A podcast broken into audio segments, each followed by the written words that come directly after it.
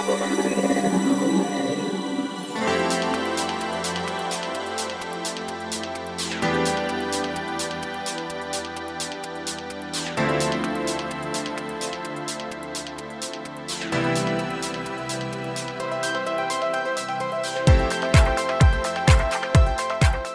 んにちはゆきです。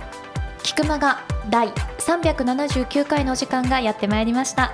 早川さん今週もよろしくお願いします。お願いします。さあ早川さんはい。ちょっと質問です。はい。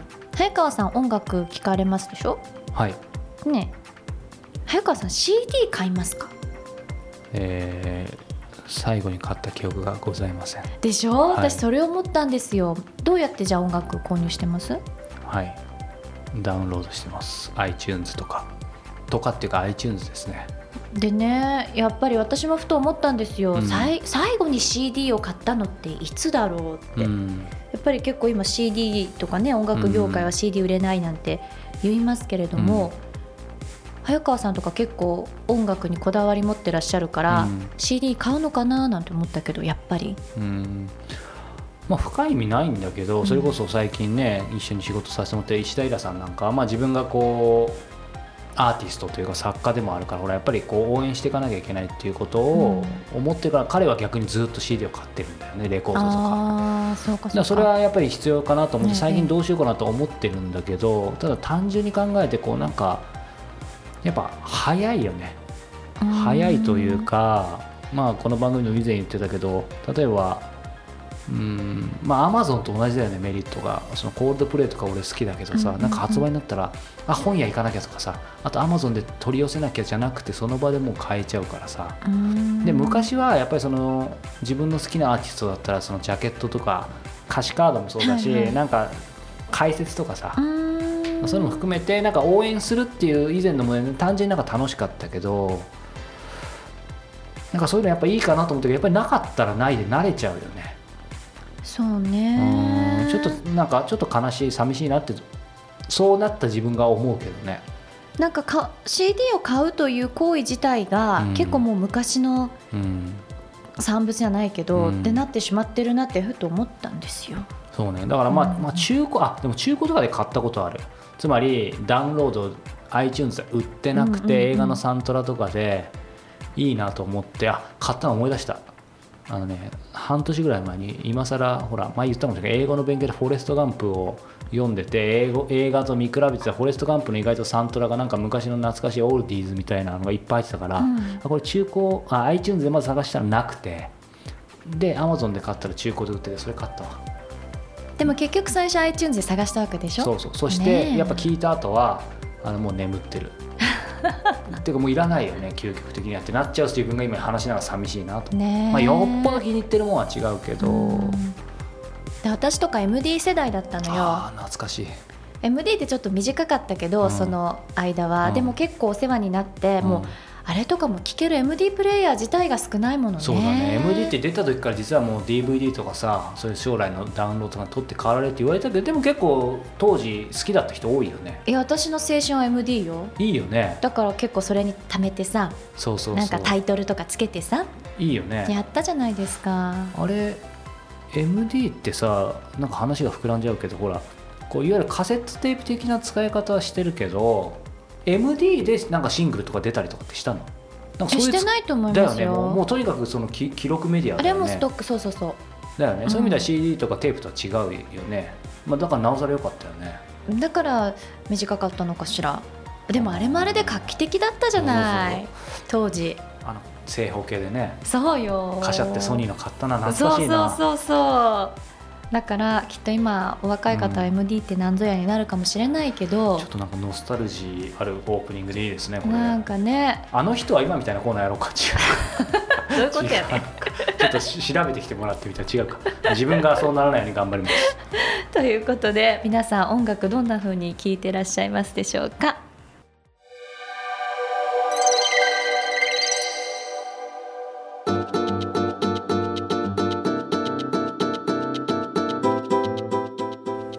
は菊間がインタビューです。今月は松並博さんにお話を伺ってきましたけれども今週が最終回になりました。そうですね。あの三広さんにはですねあの、まあ、本編で4回にわたっていろんなお話伺ってきたんですけども最後に僕からお願いして恒例の特別に、うんうんうん。えー特典音声ということで一つお願いをしました、で三広さんに、えーこの4回目の最後でも言ってますけども、えー皆さんがこれ聞いてる方がもう今日から人生が変わるような質問を何か出してくださいと、えーアドリブで無理なんでお願いして三広さんがとてもいい質問を出してくれました。で僕本当にそれ実はずっと毎日反数しててあのすごく本当に人生変えられた質問なのでぜひ皆さん、えー、菊間がこれ登録無料会員登録してくださった方4回目のこの多分後に、えー皆さんにお届けできると思いますのでぜひそちらもチェックしてみてください。それでは松田美弘さんのインタビュー最終回お聞きください。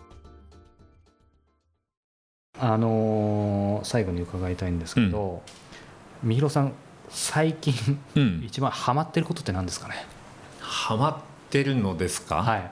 ハマってることははい。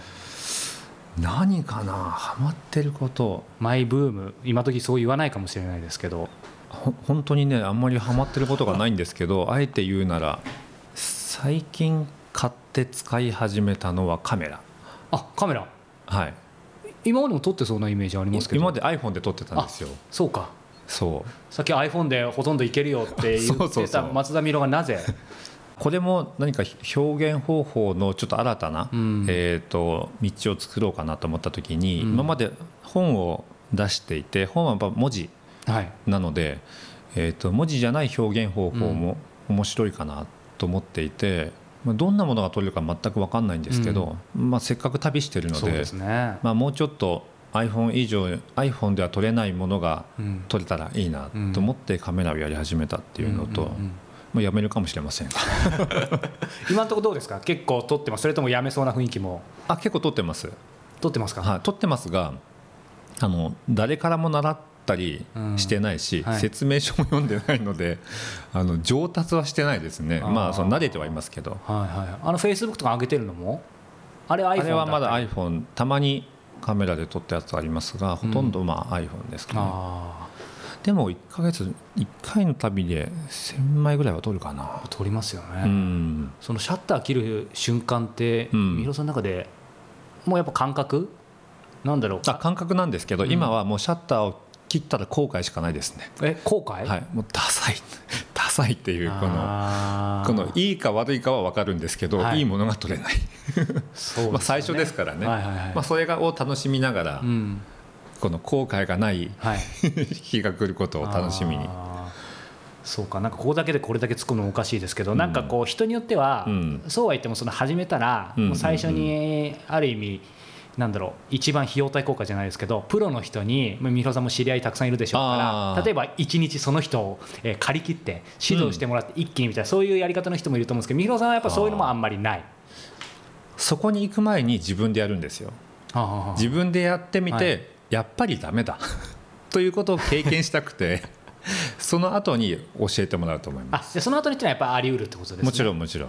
そうか。まあそうですね。まず自分でっていうのはありますよね、そう。まず自分でがやっぱり好きですね。あ今まず自分でちょっと伺ってなかったんですけど、まあ、同じこう僭越ながら起業家として、うんうんうん。えー今いろんなビジネスをされてる中で、うん。僕としてはこううん。人にやっぱりビジネスで任せられたらいいっていう一般的には言いますけど、うんこう最終的には、うん。今僕もいろんな人に助けてもらってるんですけど、基軸となる部分っていうのは、うん。人に任せられるけどいざその人たちが全てゼロになったら、うん。全部自分でできる範囲っていうのをある程度こうわきまえてビジネスを展開してるんですよ。ちょっと抽象的だったんですけどつまり自分ができる分を残してるってことですか、いえ残してるというか、うんある日突然ありえないですけど僕ちょっと怖がりなんで、ネガティブ思考なんで、全ての人がいなくなっちゃったとうん何らかのその時にその人とかシステムに依存してたら、うん。やっぱり全部成り立たないっていう気持ちがあって、なのであくまでもいざとなったら自分がこうできる範囲、うん。まあもちろんあの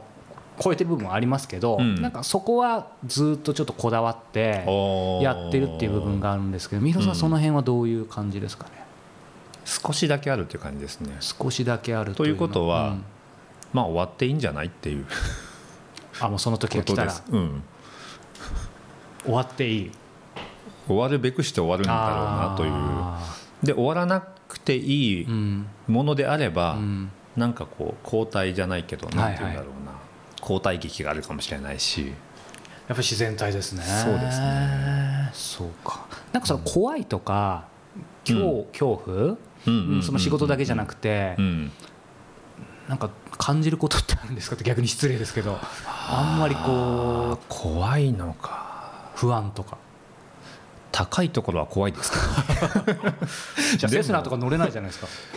セスナもちょっと話がずれますが、セスナっていうかあの飛行機を運転したことがあってですね、えー、意外あのウルトラライトプレーンっていうはい。2人乗りの飛行機があるんですよ、えでそれ免許がなくても運転できるんですけども。そんなのがあるんですか？怖かったですよ。それは怖いですよね。怖い。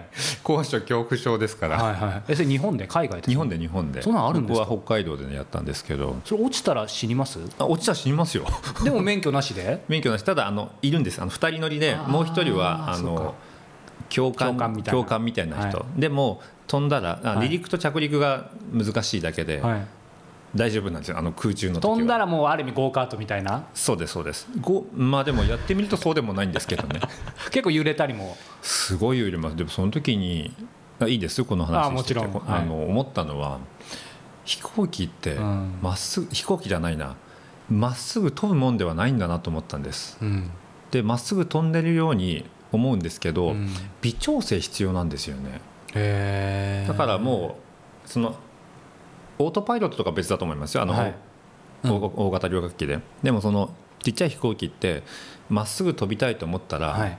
風とかがあるのでもう瞬毎秒毎秒調整していかないと、うん。そこにはたどり着けないんだなと思っはてすごく勉強になりました、うん。これも人生と同じじゃないですか？そうですね。うん。なるほど。そうか。高所恐怖症だけどチャレンジしたんですねなぜかやることになってですね。あそんな流れがあったんですね、はい。なのでまあそそれは怖い体験ですけど、はい。ままあ、話が戻ると、まあ人生の中では怖いとか恐れとかはあまりないですね。それ昔はあったんですかやっぱり？昔はその大きく見せてる時はあったと思います。まあ、あったというかそれし怖さしかなかったと思います。うん。うん。それが今はそうか。うんそんなみひろさんがこう、まあ、今自然体で、えーまだ見えてるもの見えてないものあると思いますけど、まあ、これから、うん。今7月中旬ですけど、はい。まあ、今年来年、うん。なんか大きなことでもいいんですけどこんなことやってみたいとか今こう模索してることでもいいんですけどここで公開していただくのもなんですがせっかくですからはい。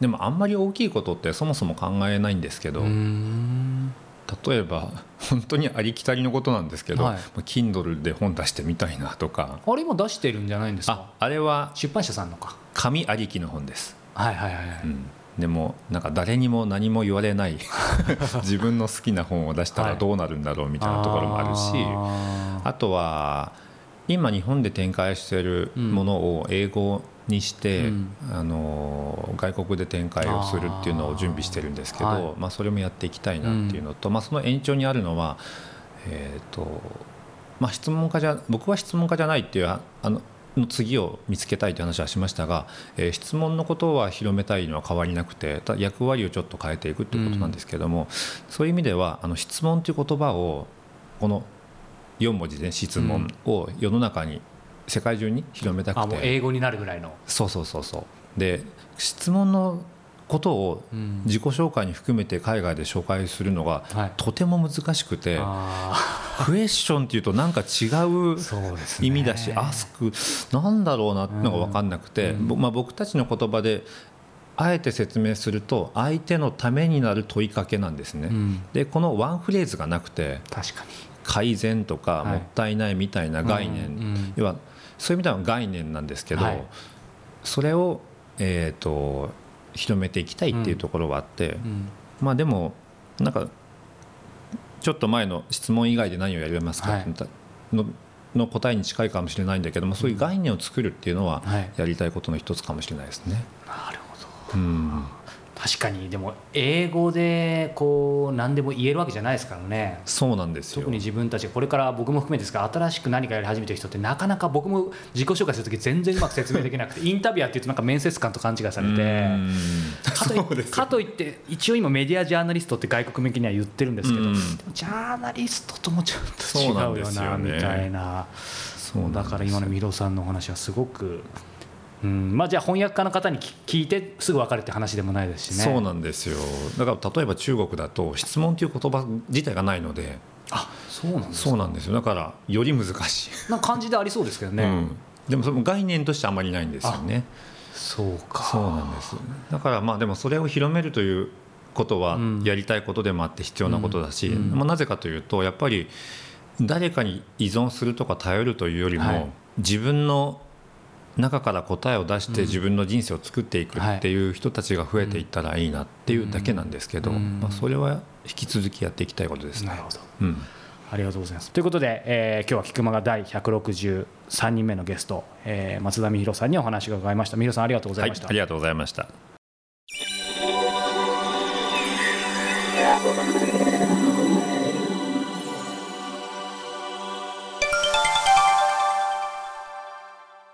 教えて早川さん。ありがとうございます。今月2回目でございます。今週はですね男性の方。はい。ポッドキャストネームゴーさんですかね、はい。ゴーさんからいただきました。早川さんゆきさんこんにちは。僕は NHK のプロフェッショナル仕事の流儀という番組が大好きで、うん。ほぼ毎週見ているのですが番組の最後にプロフェッショナルとはという質問があります。さまざまな分野のプロたちが語るその答えにいつも引き込まれワクワクして聞いています。ここで質問ですがもし早川さんとゆきさんがこの番組で特集されたとしてプロフェッショナルとはと聞かれたら何とお答えになられますか？あとお二人はお仕事でいろいろな方とお会いになるかと思いますがこの人はプロだなぁと感じるところはどんなところにありますか？うん。ぜひお聞きしてみたいなと思いました僕は野球の分野で仕事をしているのですが毎週の菊間川欠かさず聞いて勉強しています。よろしくお願いします。ありがとうございます。菊間を聞いて勉強しているんですね。ねありがえちょっとたいですね。くだらない話控えましょう。はい頑張ります。まあそんなことで、えーはい。今回ゆきさんに質問も来てますのでいやいやいや。はい、打ちでゆきさんいかがですか、ねえちょっとこれは私いや先に早川さんに答えていただいて私もそう思いましたっていう。ゆきさんプロフェッショナルとは？なんでしょうね早川さんでもご自分のことプロインタビュアーとおっしゃってるからはい。どういうような、これお互いに逃げてますねうん。これ、まあ、プロインタビュアーと視点かわからないですけど、僕は僕がというかですね、えープロフェッショナルだと感じることはの方に入るかもしれないけど、うんうんうん。いくつかあって常に予想を上回ることを永続的に行える人。これどういうことかっていうとまあ、期待でもいいんだけどさうーん例えばポイントはどちらかというと永続的に行える人。ほらよく相手の期待、まあ、企画する時でもいいし何か仕事ってさほら相手の予想とか期待を上回ることをしなさいとかさそういうことができる人が素晴らしいって言われるけどそれさ1回だったらさ、まあ、誰でもとは言わないけどまあ、ちょっと奇跡起こるかもしれないね。頑張ればできるじゃん。うん、でほら言い方よくないけど一発やじゃダメなわけよ。まあね。プロフェッショナルは。でだから何が言いたいかっていうとなんかすごいとんでもないんあの場外ホームラン、まあ、200%みたいなものを一生に一度出すよりも毎回、まあ、100%はプロフェッショナルだから当たり前なんだけど101%をでいいの。101点でいいかうん。らそれを永続的に出す方がすごいと思ってるので、うん。もちろん200点をずっと出せればいいけどそれはなかなか難しいから、まあ、僕は、えーそういうことができる人、まあ、実際たくさん知ってるし、うん。そういう人をプロフェッショナルだと思うしまあ自分もそうなれるように努力をしようかな。っうん。ていうことが一つ。はい。あとは、うん、とこれシンプルなんだけどこれはご、えー、と自分自身もかなり気をつけてるけど締め切りを必ず守る人。これは以前ほらなんか成功し続けてる人うん、の一つの条件としても言ったけどさみんな常識を捨ててんだけど良識を持ってるっていうことでさ。でまあ僕はもともと新聞記者やってたから、まあ、職業病ってこともあるけども本当に穴が開くから当然なんだけどさ、まあ、締め切り当たり前のことだけどさ。守れと、まあ、言いながら、えー今日菊間がのネタをですねいつも前日ギリギリに出してゆきさんの本当にちょっとお叱りを受けてるので これは気をつけなきゃいけないんですがまあでも一応締め切りまあ、締め切り合ってないんですがギリギリということで、まあ、これでもあのそこはなんとか守ってるんですけど、うん。ただやっぱりこれ守ると守らないでまあ全く違うかなと。シンプルだけどこれできる人とできない人すごい差があるしやっぱり成功し続けてる人プロフェッショナルであり続けてる人は必ず守ってるね。そうか、うんそして守れない約束はしない。だもちろん最低限としては、守れなくなったら報告連絡相談ほうれん草だけど、まあ、それはプロフェッショナルじゃないよね。まあ、どちらかというとねプロフェッショナルの見習いがが最低限1年生がしろよと新卒の社会人みたいな、やっぱ守るよね、うん。うん、あとまあまあ締め切りと時間だよね。前も出たけど。まあでもそうね。締め切り、うん、だからそこからだからすごくシンプルだけど、うん。確かにな。まあ、あとは畳みかけてもう一個ありますね、はい。えーいくつになっても相手が誰であっても向上のために学べる人しなやかに変われる人。あこれはまあ今パッと見 2, つ2人上がりますね、えー僕で言えば、まあ、最近特に密に一緒に仕事をしてる石平さん、ーはい。まあ、彼なんかはこうほらもう作家として言うまでもなく超一流だけど、まあ、新たなこうほらデジタルの試みでさね。僕がいろんな、まああのアドバイスをさせてもらったりいろんなこういうことどうですかっていうと特にまあ彼自身も笑いながら言ってるけどほら、まあ、作家の人に限らずこう職人の人ってさあの全然悪い意味じゃなくて、一つのことに集中してから他のましてやデジタルとかさ、うん。そういうの疎かったりもう面倒くさいって言ったら彼はこうすごい柔軟にそれを受け入れて素直にとにかくやる、まあ、素直な人っていうのもあるかもしれないね。そこはすごいかなっていうのとあとはあの番組内で前言ったかもしれないけどほら石原明さん。はい。彼ももう僕よりもはるかにベテランの、えー先輩ですがやっぱりほら経営のヒントグローバルもそうだけどさ、うん。まあ、僕の提案でこう刺さったとはいきなりこうそこから海外全然行ってなかったのに行ってさ、面白い面白いってでもちろんビジネスが人生に生かしてるし、うん。だからやっぱり年齢関係なくそして相手が誰であってもまあまあ謙虚さってこととも言えるかもしれないけど、学んでそしてしなやかに変われるってことだよね。あそうじゃないとほら時代も変わっていくしさ周りも変わっていくわけだからやっぱりプロフェッショナルにはなり続けられないんじゃないかなと、うん軽く話すつもりが結構長くなりました。がそんな3つですかね。もう十分なお答えいただいちゃって。さあそしてゆきさん逃げら逃が逃がしません。プいロフェッショナルとは？もうお恥ずかしい。これ自戒の念を込めてね私が言いますね、はい。言いますね ってか思うのはこうね自分でプロフェッショナルって言えるかどうかだと思なるほど。う、うん、やっぱりそれは他人さんから見たらやいやって思われるかもしれなくても、うん。まずはこう自分に自信がないと私このプロですって言えないと思うんですよ、だからそこは私自身も自戒の念を込めて今言ってるんですけどなんかこうプロっていうとすごい職業うん。をしてるこの仕事だけって思うけどでもよく考えたら例えば主婦の方もうん。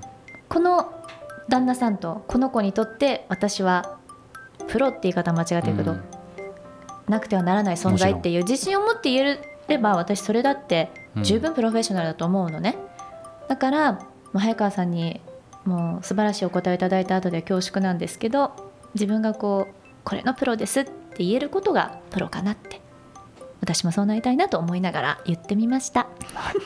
ありがとうございます。それでは次週のプロフェッショナル仕事の流儀どなたが出演するのでしょうかということでこのコーナーを終えたいと思いますというのは冗談で、えーゆきさんからも非常にいい言葉をいただいたのでいえいえいえ僕もちょっといろいろ考えてみたいと思います。でもいろいろと今日は気づきもあり学びもあったご質問いただきましたけど、この番組では本日の郷さんのように皆様からの質問をどしどし募集しております。キクマがサイト入っていただきましたら質問を送っていただけるバナーございますのでこちらから早川さんへの質問をガンガンはいお寄せいただければと思います。はい。そして質問採用させていただいた方には Amazon のギフト券500円分をプレゼントさせていただいております。はい、そして、えー先ほども少し話出ましたが、えー7月から、えー小説家の石平さんと新たなプロジェクトが始まりました、石平ブックトーク小説家と過ごす日曜日ということで、うん。えーイラさんと、えー毎月2回プラスアルファ、えーメールマガジン形式で、えー小説だったり Q&A だったり男女の恋愛の、えーネタだったりブックレビューだったりそして映像の方でも、えー彼の書斎から、まあ、人生に役立つような面白いトークを展開してますので、えーそちらもぜひチェックしてみてもらえればと思います。初月無料ですので気軽にチャレンジしてみてください。それではサイトの方をお伝えしておきましょう。キクタスストア .com スラッシュ石田イラキクタスストア .com スラッシュ石田イラ石田イラの CSH になってます。お気をつけください。ということであらもう今月も終わり。いいよいよ。やだー嫌いな時期が来たえなんで嫌いなの？秋はね、、はい。ろんな秋の楽しみ方があるから季節はとってもいいんですけど、うん。切ない。切ないの？何？なんか過去に辛いことがあった？いやいや季節がどんどん寒くなってくると、うん、切ないよね。その切なさを楽しむのもいいよね。えー、もう私そんな心に余裕ないもん。でその余裕のない時にこうふとほら素敵な人が現れるかもしれないいつもこういうオチになってきて本ね当よ。もううん嫌だ、私もその石平さんの恋愛相談に投稿しようかな。まあ、投稿しつつ、えー一緒にビヨンドナウしましょう。あビヨンドナウしましょう。は本当ですね、いはい。ビヨンドナウは10月26から29日だからもう1か月後だちょうど。そうですね。もうねもう限定超えてるかもしれませんが、まあ、ゆきさんは、えー、別途同行してもらえればと思います。はい。ということで皆さん10月もぜひお聞きくださいさよなら。